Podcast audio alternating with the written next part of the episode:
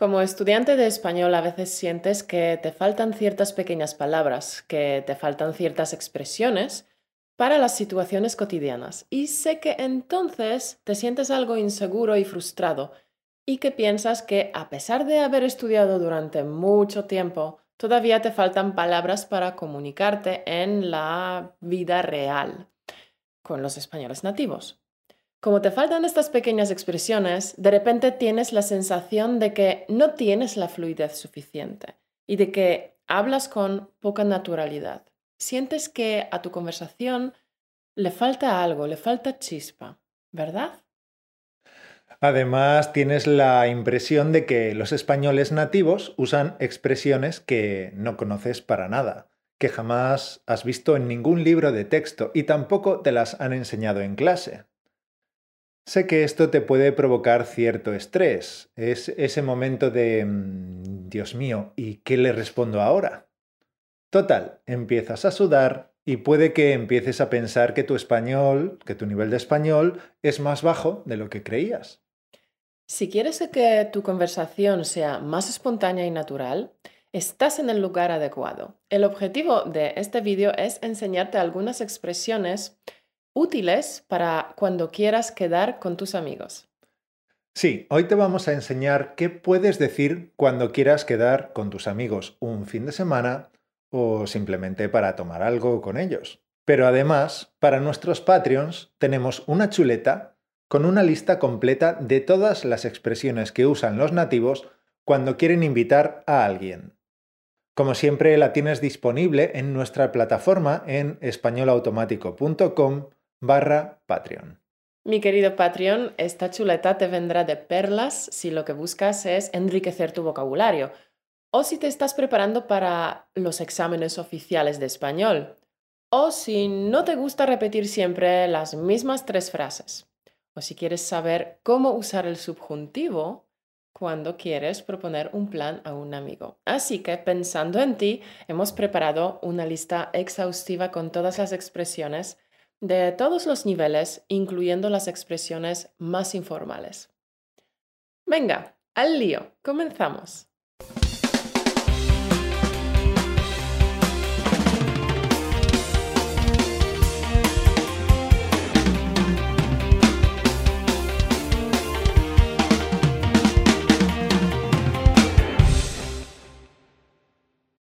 Primero quiero que te fijes en la estructura del verbo invitar es invitar a alguien a algo. Por ejemplo, invitar a Luis a la fiesta. Invitar a Caro al cine.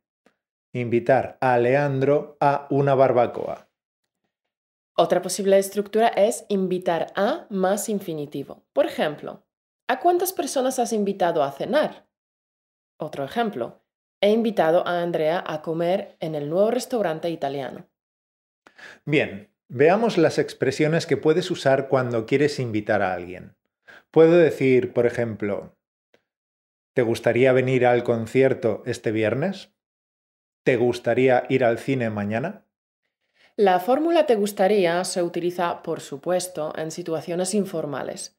Pero si te encuentras en una situación más formal, también puedes utilizar el verbo gustar, pero cambiando el pronombre. ¿Le gustaría venir al concierto este viernes? ¿Le gustaría ir al cine mañana?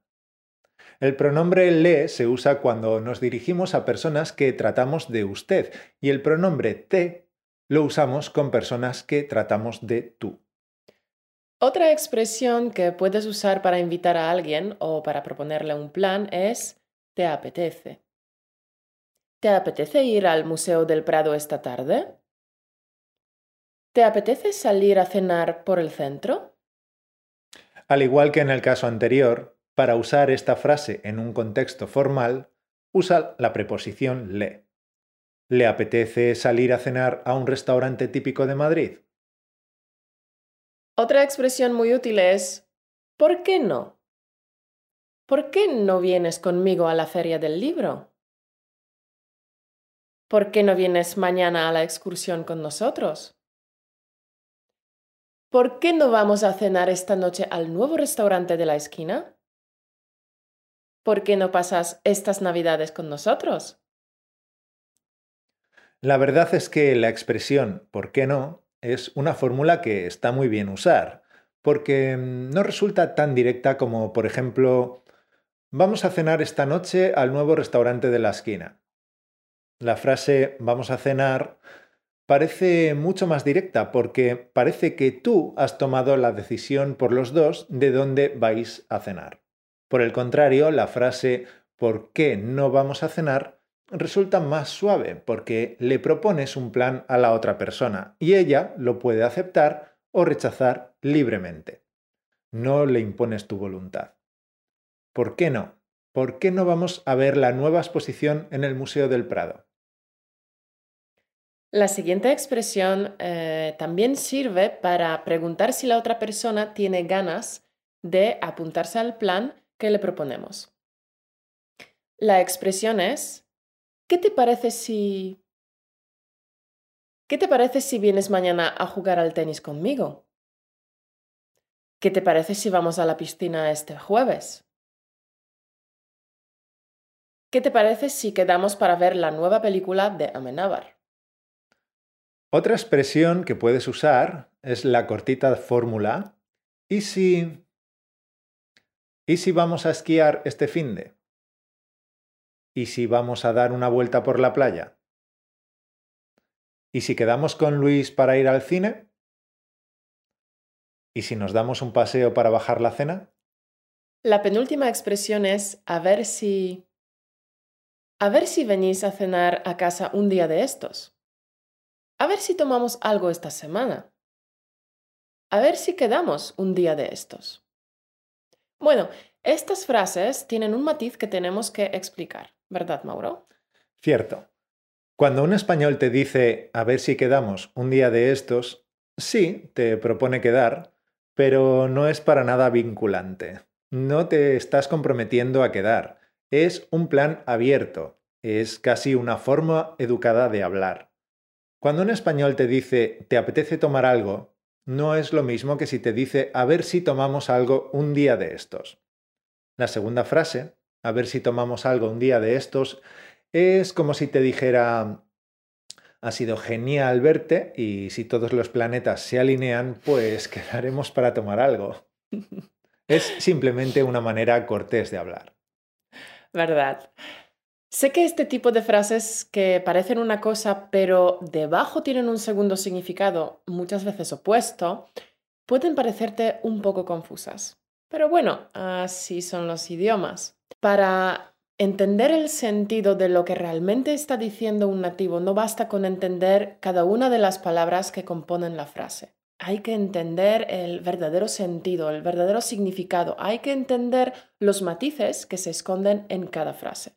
Pero ánimo, campeón, porque esta frase ya la conoces y la entiendes perfectamente. A ver si quedamos un día de estos. También tenemos una manera muy directa de invitar a los amigos para quedar. Venga, te invito a un café. Venga, te invito a cenar al nuevo restaurante japonés. Venga, te invito a una caña. Pero ojo, en este caso, eres tú quien paga, ¿vale? Te invito a un café significa que tú vas a pagar los cafés. Así que si le dices a alguien, te invito a la mejor marisquería de Barcelona, pues esta invitación te puede salir un poco cara. Pues sí. Bien, yo creo que con estas fórmulas ya tienes suficiente de momento, porque todavía nos queda hablar de qué puedes responder en caso de aceptar la invitación y eh, en caso de rechazarla. Si quieres más expresiones para enriquecer tu vocabulario, tenemos una lista completa con todas las expresiones que puedes utilizar para invitar a alguien. Todas las que hemos explicado en este vídeo y muchas más. Esta lista te será muy útil para entender a cualquier nativo. Te será útil si te estás preparando para los exámenes oficiales de español, o si no quieres repetir siempre las mismas frases, una y otra vez. Así que si deseas enriquecer tu vocabulario aún más, en españolautomático.com barra Patreon puedes descargar la chuleta que hemos preparado. Bien, pues pasemos a hablar sobre cómo puedes responder a una invitación. Y empezamos por las expresiones que vas a utilizar cuando aceptas una invitación. Entonces, Caro me puede decir... ¿Por qué no vamos a ver la nueva exposición en el Museo del Prado? Qué buena idea. ¿Qué te parece si vienes mañana a jugar al tenis conmigo? Me parece estupendo. ¿Y si vamos al cine a ver la nueva película de Amenabar? Perfecto. Oye, ¿te apetece cenar en un italiano? Vale, de acuerdo. Bien, creo que está bien si te aprendes estas cuatro. ¿Qué son? Qué buena idea. Me parece estupendo. Perfecto. Y, vale, de acuerdo. Vamos ahora con las expresiones que vas a utilizar cuando quieras rechazar una invitación. ¿Te apetece ir al cine? Em, no, no me apetece mucho. ¿Por qué no vienes mañana a jugar al tenis conmigo? Me encantaría, pero tengo hora con el médico. Lo siento mucho. ¿Te gustaría venir conmigo a la feria del libro este fin de? Uy, lo siento mucho, pero este fin de semana tengo que llevar a mi hija al campeonato de voleibol. Genial, ¿lo tienes, campeón? Repitamos. Para rechazar una invitación puedes decir, no, no me apetece mucho, me encantaría, pero... Oh, lo siento, no puedo. Recuerda que si se te escapa alguna expresión, siempre puedes consultar la transcripción del vídeo, que la puedes descargar desde nuestro blog. Debajo de este vídeo, en las notas del programa, encontrarás el link. Bien, sigamos. Ahora vamos a explicarte algunas expresiones que puedes usar cuando no te quieres comprometer demasiado si alguien te invita a algo. Es decir, cuando no quieres decir ni que sí ni que no. Veamos algunos ejemplos de respuestas ambiguas. ¿Te apetece venir este fin de semana a esquiar? Mm, tengo que preguntárselo a mi mujer. Oye, ¿te gustaría dar una vuelta? Como quieras. Oye, ¿y si vamos este viernes al estreno de la última de Spielberg?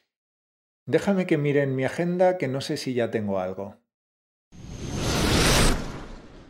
Bueno, tesoro, así es como puedes invitar a tu amigo español a hacer algo un fin de semana o a tomar un café por la tarde. Si utilizas estas expresiones hablando con los nativos, creo que se quedarán asombrados. Desde luego. Campeón, si hay otras situaciones comunicativas que te gustaría que explicáramos en nuestros vídeos, háznoslo saber a través de nuestra plataforma Patreon. Y además, hemos preparado para ti una lista completa de expresiones y fórmulas para invitar en español. La lista incluye las expresiones que hemos cubierto en este vídeo y muchas más. Y si no eres nuestro Patreon, pero también la quieres descargar, entonces haz clic en el link españolautomático.com barra Patreon. Gracias por escucharnos, esperamos que te haya gustado. Si es así, danos un me gusta y suscríbete a nuestro canal para seguir progresando y mejorando tu, eh, tu español cada semana con nosotros. Y también estamos en TikTok y en Pinterest. ¿Lo sabías? Echa un vistazo a nuestras cuentas en estas redes porque te puede resultar bastante interesante. En TikTok nos encontrarás como arroba español automático y en Pinterest como arroba podcast español. Sí, eh, los formatos de estas dos redes son muy diferentes y puedes aprovecharlos para trabajar tu español en otros momentos del día. Síguenos en TikTok y en Pinterest. Nos vemos la semana que viene. Hasta la semana que viene, tesoro. Chao.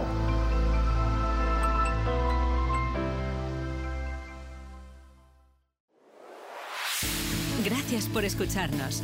Únete a la conversación en españolautomático.com o busca español automático en iTunes.